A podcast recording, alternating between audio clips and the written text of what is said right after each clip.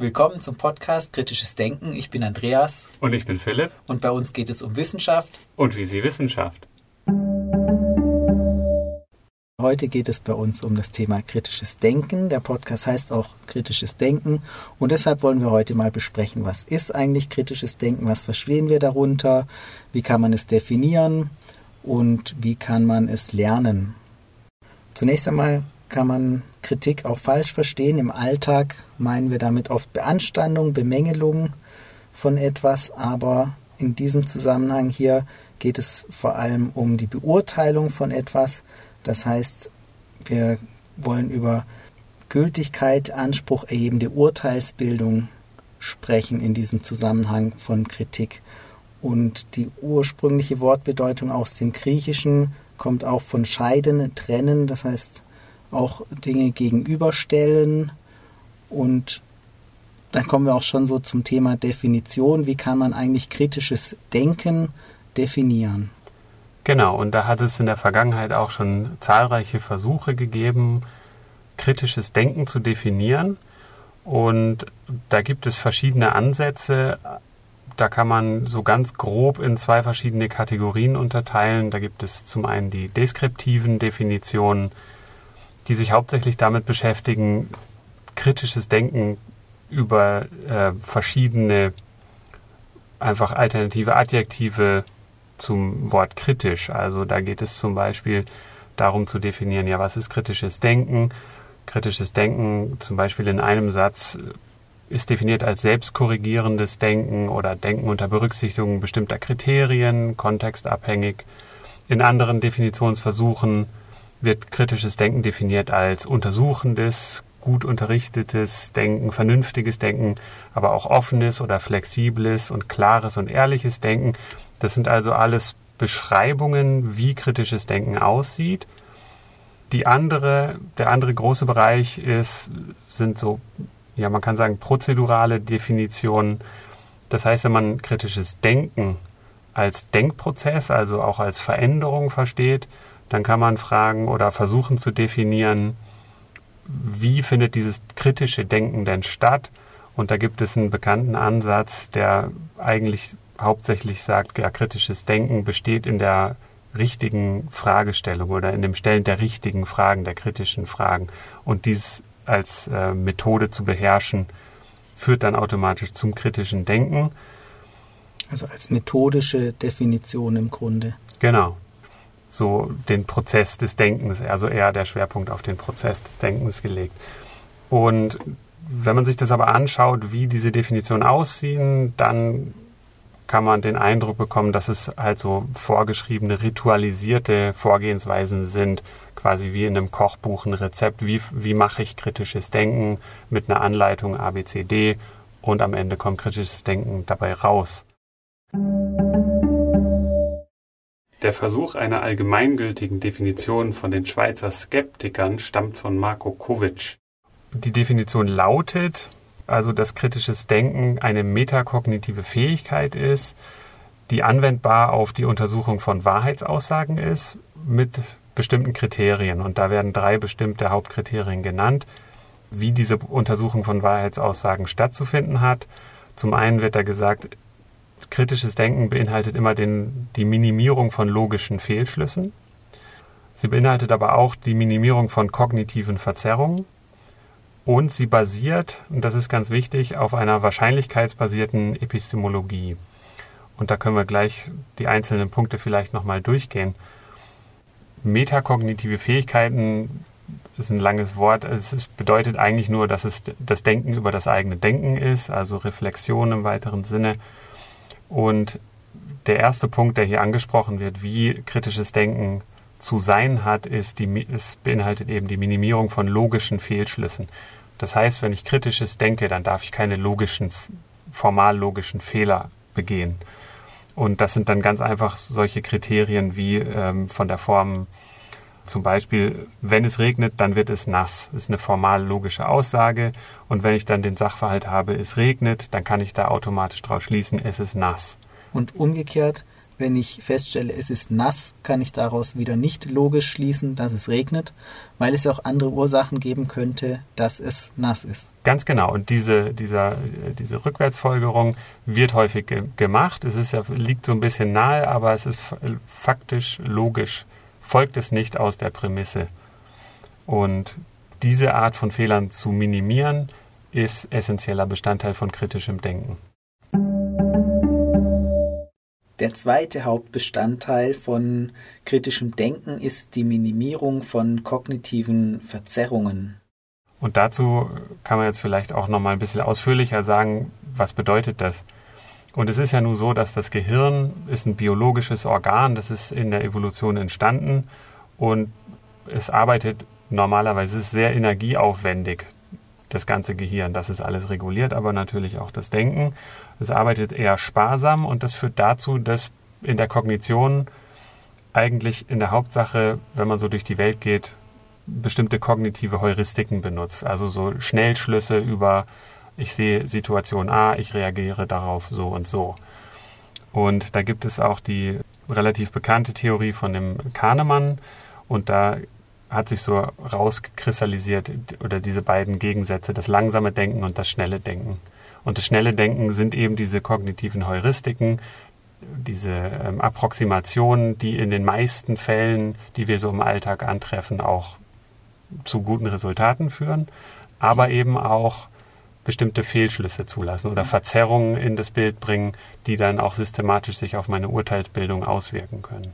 Und dieses schnelle Denken läuft praktisch automatisch. Dieser Prozess ist immer aktiv, immer emotional und eher unbewusst. So würde das Kahnemann beschreiben. Genau. Und ein typisches Beispiel von diesem schnellen Denken ist eben zum Beispiel dieser Confirmation Bias, dass ich also, wenn ich nach einer Bestätigung von meinen Annahmen suche, dann suche ich oder finde ich tendenziell eher bestätigende Aussagen, als wenn ich jetzt zum Beispiel aus dem Alltag eine Google-Suche mache und ich finde Informationen, die nicht zu meiner Annahme passen, dann ignoriere ich die oder speichere oder nehme die gar nicht richtig wahr, sondern finde ganz besonders schnell und effizient die Aussagen, die meine Annahmen sowieso schon bestätigen. Und das kann zu systematischen Verzerrungen in meiner Wahrnehmung führen. Ja, er beschreibt noch ganz viele solche Heuristiken. Also eine wäre zum Beispiel auch die Ankerheuristik oder der Ankereffekt. Zum Beispiel, je nachdem, wie ich eine Frage stelle, wenn ich jetzt frage, haben die Dinosaurier länger als 10 Millionen Jahre gelebt, fallen die Antwort in, Antworten in der Regel anders aus, als wenn ich frage, haben die Dinosaurier länger als 100 Millionen Jahre gelebt. Also, dass wir so einen Ankereffekt haben, das muss man beachten beim Einkaufen, wenn ich eine Flasche Wein kaufe und die steht neben einem sehr teuren Wein, dann kommt mir die vielleicht günstig vor, während wenn sie neben einem günstigen steht, kommt sie mir vielleicht teuer vor. Und der Preis ist aber immer derselbe. Mhm. Oder die Verfügbarkeitsheuristik, dass uns immer erst einmal Dinge, für die uns leicht Beispiele einfallen, auch wahrscheinlicher erscheinen. Ne? Ja. Und wenn ich jetzt denke, naja, ist es wahrscheinlicher durch einen Unfall an Silvester mit einem Knallkörper zu verunfallen oder zu sterben? Oder ist es wahrscheinlicher, zum Beispiel zu ertrinken? Die tatsächliche Wahrscheinlichkeit ist, dass Ertrinken ähm, sehr viel wahrscheinlicher ist, als durch einen Knallkörper zu sterben. Aber sowas liest man eben auch seltener in der Zeitung.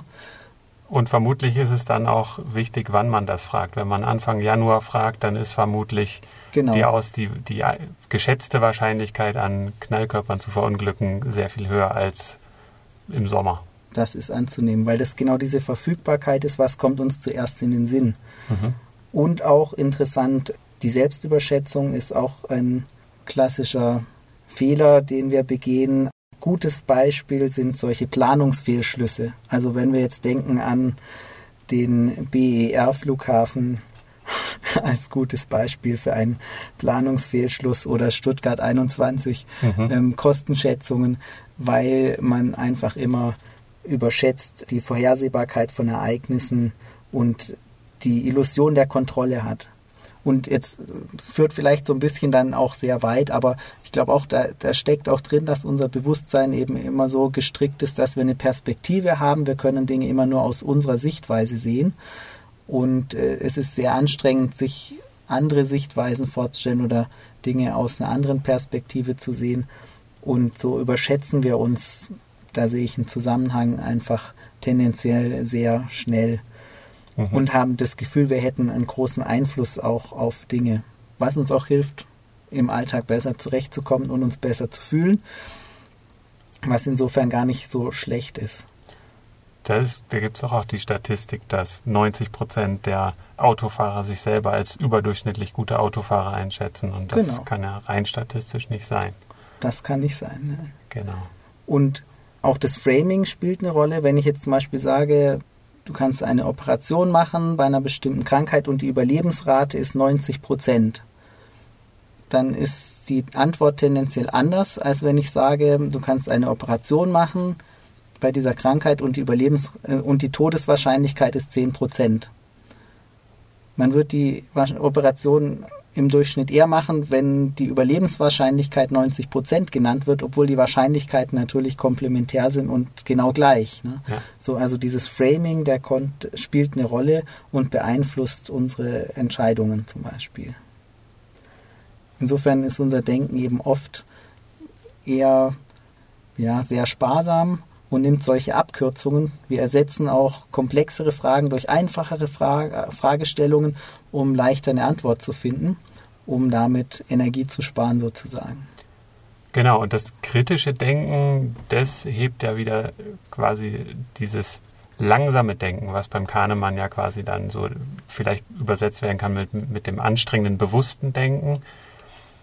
Das setzt eher auf diese Art des Denkens und es wird explizit auch gefordert oder vorgeschlagen, dass dieses schnelle Denken, dass da vielleicht doch öfter mal oder dass der Habitus entwickelt wird, die öfter mal die Notbremse oder die Handbremse zu ziehen, dem schnell, das schnelle Denken auszubremsen und ins langsame Denken zu gehen, um Sachen dann kann man vielleicht sagen analytischer oder da kommen dann auch wieder die ganzen Deskriptoren, also untersuchend und diszipliniert und all diese Definitionsversuche. Also das trifft ja alles auf das langsame Denken zu.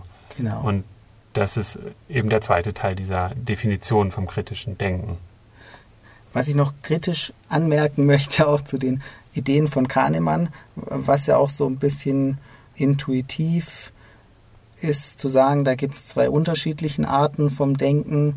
So eine einfache dichotome Modellvorstellung ist, glaube ich, trifft in der Realität einfach auch nicht ganz zu, weil sich diese Prozesse ja auch vermischen und man kann sozusagen Gefühle und Gedanken auch nicht immer so eins zu eins trennen. Das ist, denke ich, insofern auch einfach eine starke Simplifizierung.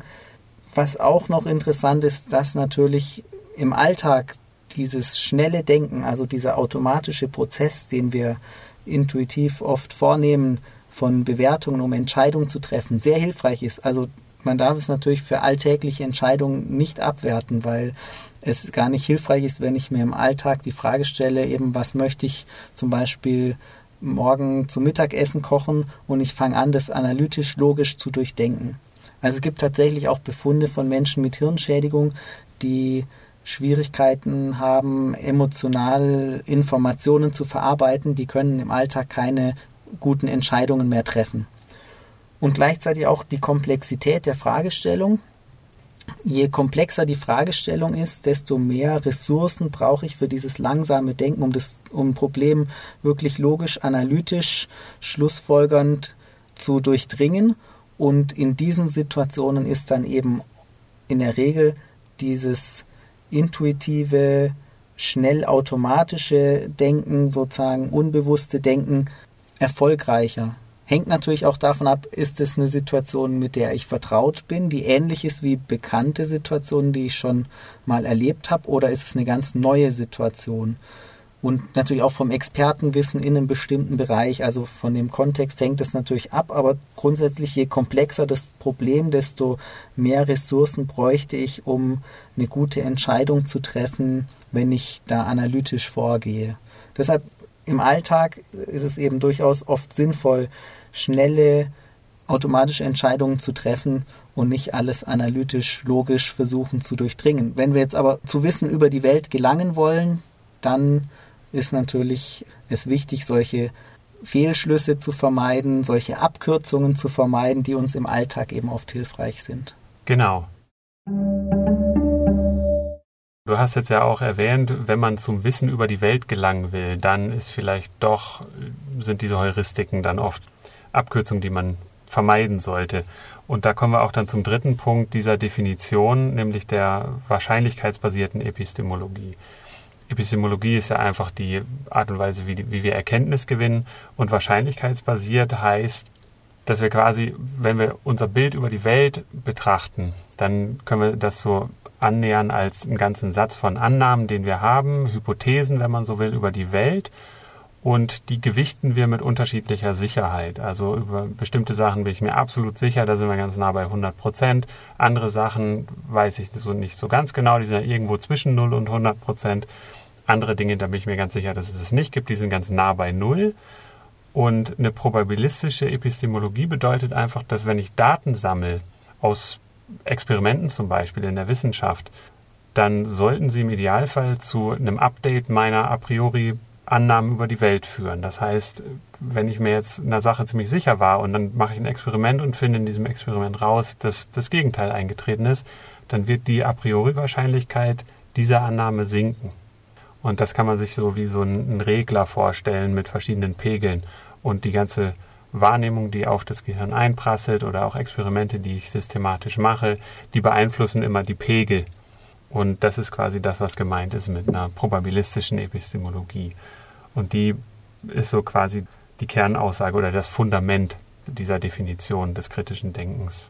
Das heißt, es geht darum, dass wir uns einer Sache nie sicher sein können, sondern nur bestimmte Wahrscheinlichkeiten angeben können. Und ich glaube, eben im Alltag ist unsere Einschätzung von Wahrscheinlichkeiten oft durch diese Denkverzerrungen, denen wir eben unterliegen, was wir kaum vermeiden können, beeinflusst. Aber wenn wir zu Erkenntnissen darüber kommen wollen, wie die Welt wirklich ist, was natürlich mit unserer Wahrnehmung grundsätzlich schwierig ist, die nicht darauf ausgelegt ist, zu erkennen, wie die Welt ist, sondern uns Informationen zu liefern, die uns helfen zu überleben und zu reproduzieren. Sondern wenn wir das tun wollen und Wissen über die Welt gewinnen wollen, dann müssen wir unsere Wahrscheinlichkeiten auch immer anpassen bei der Einschätzung, ob eine bestimmte Aussage, Theorie, Hypothese auch zutrifft. Ganz genau. Also du hast es ja schon gesagt, man kann es so zusammenfassen, alles Wissen hat provisorischen Charakter. Das heißt, ich kann mir nie ganz sicher sein. Und das sollte Grundvoraussetzung sein. Und es passt ja auch sehr gut zum kritischen Rationalismus zum Beispiel. Und da steckt ja auch wieder das Wort kritisch drin, deshalb sehr sympathisch, wenn es jetzt um kritisches Denken geht. Und der kritische Rationalismus ist eine Denkrichtung, die Karl Popper entwickelt hat, der sich auch eben vor allem mit dieser Frage auch beschäftigt hat, wie kommen wir zu Erkenntnissen über die Welt? Und im Grunde zeigt er und das ist ein bisschen kontraintuitiv, dass die Methode der Wissenschaft die des Widerlegens ist, nicht die des Belegens. Denn wenn ich jetzt eine interessante, sage ich jetzt mal, Theorie habe, dann umfasst die immer mehr als das Beobachtbare. Also eine Existenzaussage wie zum Beispiel, es gibt ein blaues Buch, ist relativ uninteressant, sondern wir wollen ja zu allgemeingültigeren Aussagen kommen. Und so ein klassisches Beispiel, ähm, alle Schwäne sind weiß, das kann ich ja nur dann tatsächlich belegen, wenn ich alle Schwäne gesehen habe. Ne? Also ich kann. Aber wann weiß ich, ob ich alle Schwäne gesehen habe? Das, genau. Da kann ich mir niemals sicher sein. Genau das ist der Punkt. Das ist so, dass ich mir nie sicher sein kann. Und egal wie viele Beobachtungen ich gemacht habe, es kann immer sein, dass der nächste Schwan schwarz ist. Und so war das dann auch, als man dann Australien entdeckt hat und gesehen hat, da gibt es auch Schwäne mit anderer Farbe. Man kann sich eben nie sicher sein. Und das ist sozusagen die Grundidee, die auch Popper voraussetzt. Man kann sich seines Wissens sozusagen nicht sicher sein. Wir können nicht wissen, ob wir die Wahrheit kennen sozusagen. Aber wir können unsere Annahmen prüfen. Und das ist eigentlich die Methode der Wissenschaft. Nicht aus den Beobachtungen die Theorie erschließen, sondern wir stellen eine Hypothese auf und versuchen diese an der Realität zu testen. Und eine gute Theorie ist eine testbare Theorie. Je einfacher ich eine Theorie widerlegen kann, ist in diesem Sinne, je, je einfacher, desto besser ist die Theorie oder Hypothese. Für Popper machen daher dann Aussagen, die überhaupt nicht prüfbar sind, auch keinen Sinn oder sind eben keine wissenschaftlichen Aussagen.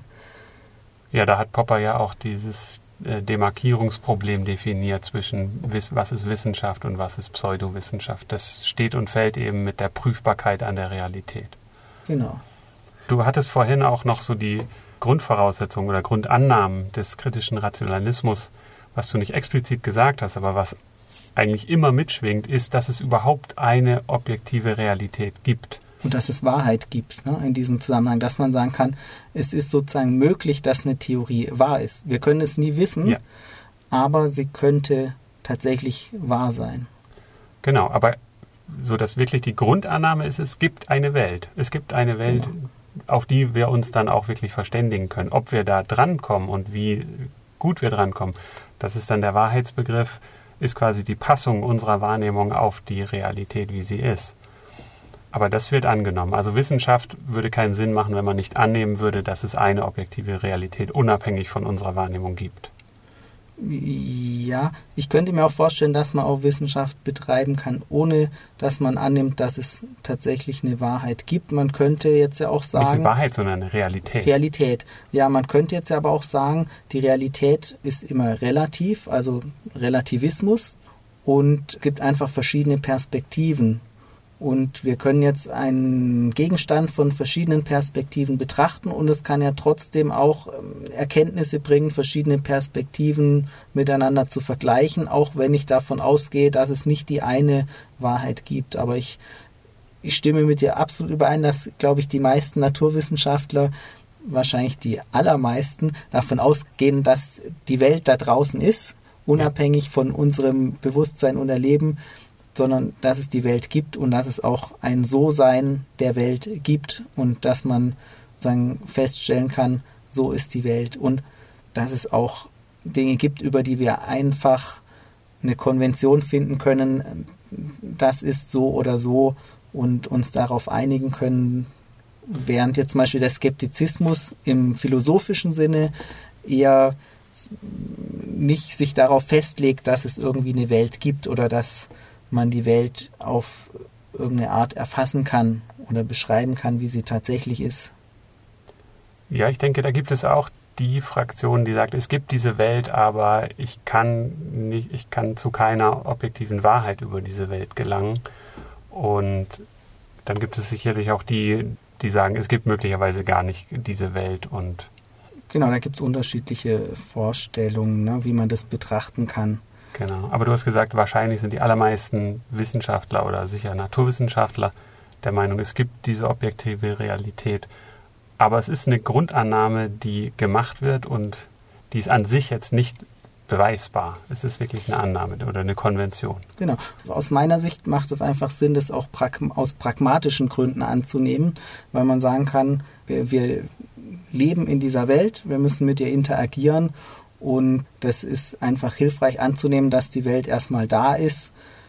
Und bei vielen Entitäten ist es, glaube ich, eben auch aus pragmatischen Gründen sinnvoll, wenn ich sagen würde, eben Elektronen sind da, weil, und dann gibt es verschiedene Gründe, wir können verschiedene Effekte messen von Elektronen, wir können mit den mit Elektronen auch verschiedene Experimente generieren und damit auch wieder andere Effekte prüfen. Das heißt, wir können mit denen richtig arbeiten, wir können mit denen handeln, wir können sie durch verschiedene Messapparate, die wir gut verstehen, beobachten und deshalb, wie man sich die Elektronen dann genau vorstellt, ist eine andere Sache, aber man kann an, annehmen, dass es sowas gibt. Ne? Und das heißt, sogar auch bei nicht beobachtbaren Gegenständen kann man sagen, das gibt es. Und es gibt pragmatische Gründe, das anzunehmen. Dass eine Theorie wahr ist, ist nachher schon wieder eine komplexere Fragestellung, inwiefern Theorien wahr sein können. Aber ich glaube, bei, bei solchen Entitäten, bei Gegenständen kann man sich doch eher einigen, dass es auch pragmatisch ist anzunehmen, das ist da. Genau, und es gibt ja auch eigentlich gute Argumente, warum unser Erkenntnisapparat doch auch irgendwie auf die Realität passt wenn man bedenkt, dass das Gehirn ja auch ein biologisches, im Evolutionsprozess entstandenes Organ ist, was quasi dann seine Lebensumgebung abbildet. Und da kommt von, von Konrad Lorenz, glaube ich, auch dieses Gleichnis, das Gehirn passt auf die Realität, so wie die Hufe des Pferdes auf den Prärieboden passen oder die Flosse des Fisches ins Wasser. Die sind so entstanden, dass sie, dass diese Passung in einem evolutionären Prozess stattfindet und dass, dass wir daher annehmen können, dass die Passung halbwegs in die richtige Richtung geht zumindest. Sie ist sicherlich nicht perfekt, aber der Prozess der Evolution hat dafür gesorgt, dass durch Selektion auch die Erkenntniswelt von Gehirnen eine gewisse Passung auf die Realität hat. Genau, und da kamen jetzt nochmal diese kognitiven Verzerrungen rein, dass eben natürlich unser Gehirn kein Mechanismus ist, der sich entwickelt hat, um die Realität wirklich genauso abzubilden, sondern um sich in der Welt zurechtzufinden. Und wie du sagst, wenn da gar keine Passung wäre, dann kämen wir in der Welt nicht zurecht. Ne? Wenn ja.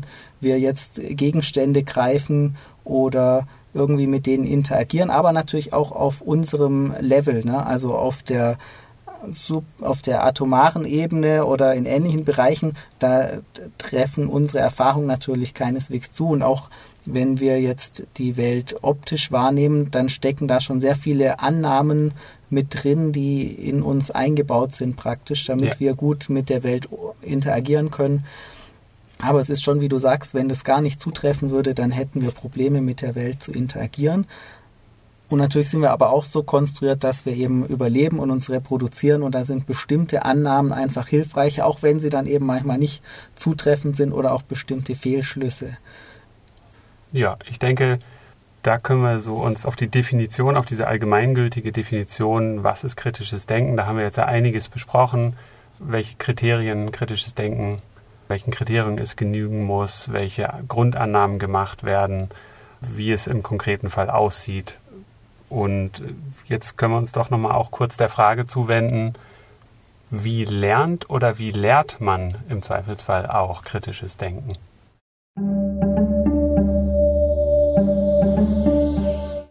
Wie würdest du jetzt jemandem kritisches Denken beibringen? Ja, das ist schwierig und die Forschung sagt auch, dass kritisches Denken an sich als Skill, als Fähigkeit getrennt von dem Inhalt ziemlich schwierig jemandem beizubringen ist. Also wo es da sehr drauf ankommt, ist, dass kritisches Denken an einem Themenkomplex beigebracht wird. Also man lernt den Inhalt des Themas, das kann jetzt beispielsweise ein medizinisches Thema sein, und das kritische Denken, das kommt dann kontextspezifisch ins Spiel, über diesen Inhalt kritisch zu reflektieren und das zu hinterfragen. Also es ist immer sehr hilfreich, wenn man über etwas Kritisches denkt und dieses über etwas auch schon mit in den Lernprozess einbezieht. Also im Kontext und nicht abstrakt. Was heißt aber auch, ich muss über den Gegenstand dann auch schon was wissen. Das sollte man auf jeden Fall, genau. Und je mehr man darüber weiß, desto leichter fällt es dann auch kritisch darüber nachzudenken. Und wo es auch sehr darauf ankommt, ist, dass die Vermittlung von kritischem Denken gerade im Unterricht, wenn man das jetzt in der Schule oder in der Universität lehrt oder lernen möchte, dann erfordert das Unterrichtssituationen, in denen auch Nichtwissen thematisiert wird. Also das ist ganz wichtig, dass man nicht nur den Kanon des Fachs beigebracht bekommt, sondern auch die Stellen, wo Kontroverse herrscht oder vielleicht auch noch Wissenslücken sind. Weil da kann man immer sehr schön dran veranschaulichen, wie kommt man jetzt zu dem Wissen und sind die Theorien, die jetzt gängig sind, sind die vielleicht an irgendeinem Bereich fehlerhaft oder ausbaufähig? Ja, ein genau. gutes Beispiel aus der Geschichte ist ja auch die, die Newtonsche Gravitationsphysik. Das ist auch ein, so ein Lehrbuchbeispiel. Das war jahrhundertelang gültig und die Leute haben gedacht, das ist jetzt das Ende vom Lied. Und gilt aber in einem bestimmten Bereich, trifft es ja auch ganz gut ja. zu. Also eben über, über mehrere hundert Jahre wurde kein Experiment gemacht, die der Newtonschen Gravitationsphysik widersprochen hat. Bis irgendwann Einstein daherkam und den Gedankensprung vollzogen hat und gesagt hat, ja, aber was, wenn wir uns außerhalb diesem typischen, diesem menschlich zugänglichen Bereich bewegen, wenn wir sehr schnell sind, nahe der Lichtgeschwindigkeit oder wenn etwas sehr, sehr schwer ist, dann bricht die Newtonsche Mechanik zusammen. Dann kommen relativistische Effekte ins Spiel. Und das ist eben so ein obendrauf setzen auf die gängige Theorie. Und ja. Das ist auch ein Beispiel, ne, dass eine Theorie, wo man nochmal zu dem Induktionsproblem zurückkommen kann. Ich kann ganz viele Beobachtungen machen, die mit der Theorie übereinstimmen, Aber eben in manchen Spezialfällen gilt sie dann eben nicht. Ja? Und ich habe dann vielleicht eine umfassendere Theorie, die diese Theorie mit erklärt und die ja dann insgesamt einen viel höheren Erklärungswert hat. Und an dem, was du jetzt gesagt hast, ist mir jetzt auch in den Sinn gekommen, auch was zu dem Thema gehört, ist ja auch Schülern beizubringen, eben kritische Fragen zu stellen und eben Autoritäten auch zu hinterfragen. Ich glaube, das ist ganz wichtig, dass man sagen kann, jeder kann sich irren. Das kann in keinem Bereich eigentlich eine Autorität geben, die die Wahrheit kennt. Und ja. man kann alles hinterfragen und auch zu besseren Ideen kommen. Und auch Dogmatismus ist eben etwas, was wirklich sehr ungünstig ist, wenn man von vornherein verschiedene Dogmen festlegt und vertritt, weil das den Erkenntnisprozess praktisch an dieser Stelle beendet. Wir kommen da nicht mehr weiter. Ganz genau. Wenn wir etwas festlegen. Und ja. das auch jungen Menschen beizubringen, ist wahrscheinlich ganz wichtig, dass man alles hinterfragen kann. Also auch zum Beispiel uns hier im Podcast, dass wir auch uns irren können, Fehler machen und auch jeder Lehrer, jeder Professor, jeder kann sich irren und täuschen. Und es gibt ja auch diesen, diesen schönen Ausspruch, wie unsere Erkenntnisfähigkeit wächst. Man kann sagen, wir irren uns empor. Also wir irren uns permanent, aber die Irrtümer beinhalten halt immer auch einen Lernprozess, wie wir voranschreiten können. Aber nochmal zurück auch zu dem Thema Autoritäten hinterfragen und, und wie lehrt man kritisches Denken.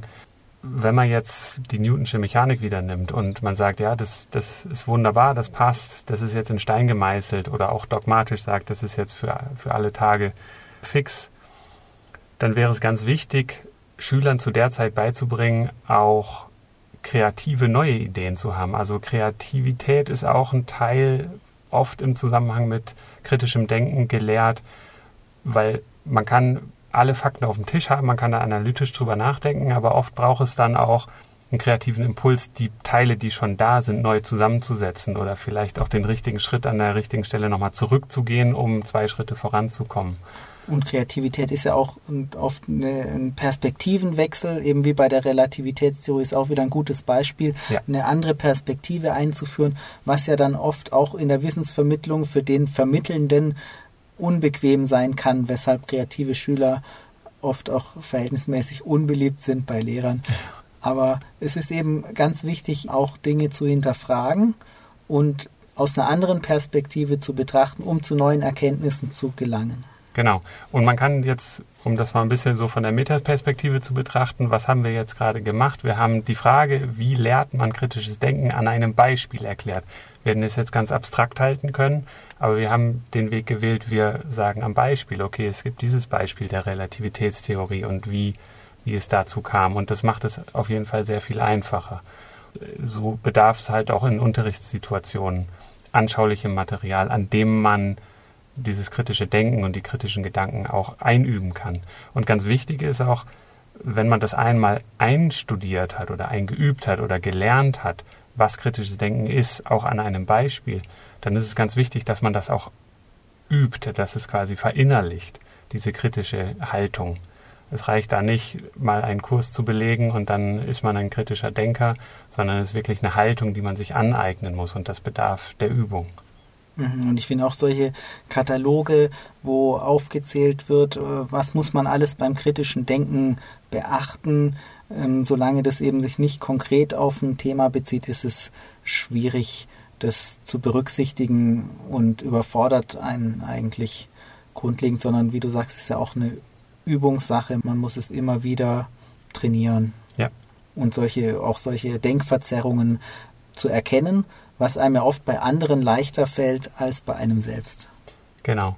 Es ist ja auch Teil dieser Definition, das Minimieren von kognitiven Verzerrungen oder auch von, von logischen Fehlschlüssen. Und natürlich gehört es zum Grundrüstzeug eines kritischen Denkers, diese, diese formale Logik zu beherrschen, auch die kognitiven Verzerrungen zu kennen, aber es reicht eben noch nicht. Es ist ein notwendiges, aber kein ausreichendes Kriterium zum kritischen Denken. Man muss nicht nur das Wissen darum haben, sondern es auch eben anwenden können. Also wir haben jetzt ganz viel über kritisches Denken gesprochen. Was kann man darunter verstehen? Wie kann man es definieren und auch wie kann man es einüben?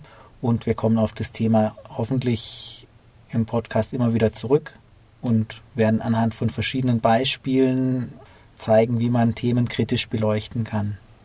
Genau, das wird sich wie ein roter Faden hoffentlich durch den Podcast ziehen. Kritisches Denken angewendet auf verschiedene Themenbereiche. Und wenn ihr Themen vorschlagen wollt, dann schickt uns doch eine Mail. Und wir danken euch vielmals fürs Zuhören. Ihr könnt uns bei Facebook liken. Folgt uns bei Twitter. Die Links findet ihr auf der Webseite. Und vielen Dank fürs Zuhören.